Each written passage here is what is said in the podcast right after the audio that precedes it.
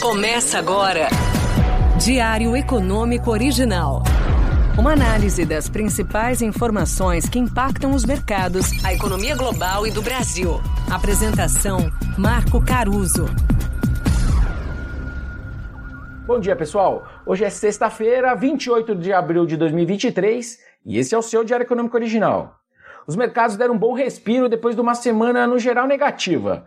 As ações em Wall Street, por exemplo, tiveram seu melhor dia desde janeiro, nessa quinta que passou, impulsionadas por uma série de relatórios de lucros mais fortes, especialmente ali entre as Big Techs.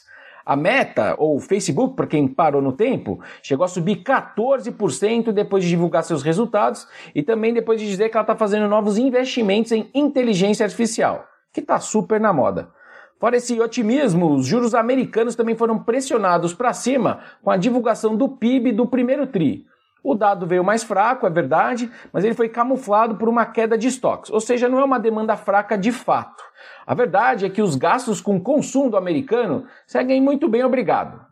Além disso, o deflator do consumo deles, que na verdade é a medida oficial de inflação que o Fed persegue, também surpreendeu para cima, ou seja, mais inflação que o esperado, e jogou mais lenha ainda nos juros curtos, juros para cima. E para completar, aqueles pedidos de auxílio-desemprego que nas últimas semanas sugeriam para a gente que o mercado de trabalho estava finalmente começando a esfriar por lá, voltou a melhorar. A soma então dessas coisas foi bom para risco, mas com aquela pitada de juros mais altos. Uma certa rotação então dos investidores da renda fixa em direção à renda variável, pelo menos ontem.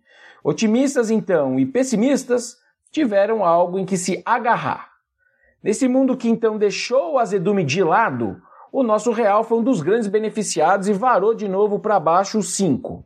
Também ajudou a forte criação de vagas formais que a gente viu por aqui, bem acima do esperado, aliás, acima até das estimativas mais otimistas dos analistas. Foram 195 mil postos novos em março criados. Se a gente tirar os efeitos sazonais do mês para poder comparar com outros meses, né, do jeito certo, seria algo como quase 300 mil trabalhadores admitidos acima dos demitidos. Um baita número. O lado positivo, obviamente, é que demonstra uma resiliência maior da nossa economia. O mercado de trabalho e a renda têm sido um dos principais pontos positivos aqui. Ao mesmo tempo, não é boa notícia para quem projeta ou torce para a Selic cair logo. Na verdade, todo mundo torce, mas na hora certa, né? Aliás, a última leva de dados não foi das melhores para quem está nessa ponta.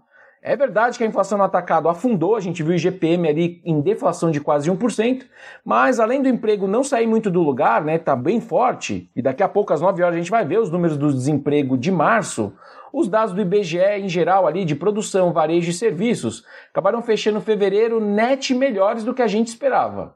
É o que, aliás, a gente vai ver também agora às 9 horas com o IBCBR, que é aquele dado de atividade mensal do BC que conta uma boa história de PIB, né? Tem uma boa correlação com o PIB. O consenso acha que ele vai subir 1%, mas a gente aqui está com 1,9%. Bem melhor, aliás, que o 0 a 0 que a gente viu em janeiro. A cereja do bolo, né, negativa ali para juros baixos, foi o resultado primário do governo central de março, que saiu também ontem na quinta, que veio com um déficit de 7 bilhões contra os 2 bi esperados.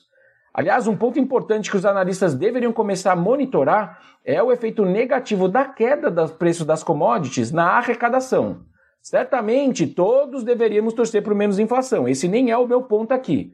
Mas também é verdade que parte do superávit nas contas que o ex-presidente Bolsonaro conseguiu entregar no ano passado só veio porque a inflação subiu bem. A inflação sempre ajuda as contas públicas no curto prazo. Agora, né, num ciclo de queda de preços de commodities, o inverso também vale. E isso ganha importância especial agora que ficou claro que as metas de primário sugeridas pelo Ministério da Fazenda para os próximos quatro anos dependem muito de subir arrecadação, impostos e carga tributária. Então, juntando tudo, no fim do dia, a inflação tem espaço para surpreender positivamente, pelo menos por um tempo, mas a atividade econômica em geral ainda não permite que isso tenha cara de ser muito duradouro. A inflação pode voltar a subir. O fiscal também coloca alguma pulga atrás da orelha, então fica difícil a gente ter uma grande convicção de que a Selic cai mais cedo. Parece mais para o fim do ano do que antes, pelo menos aos olhos de hoje. Esse tem sido o nosso cenário básico também há um tempo. Por hoje é isso, turma. Bom dia, bons negócios e sorte sempre. Você ouviu? Diário Econômico Original. Uma análise das principais informações que impactam os mercados, a economia global e do Brasil. De segunda a sexta, às seis da manhã, no Spotify e YouTube.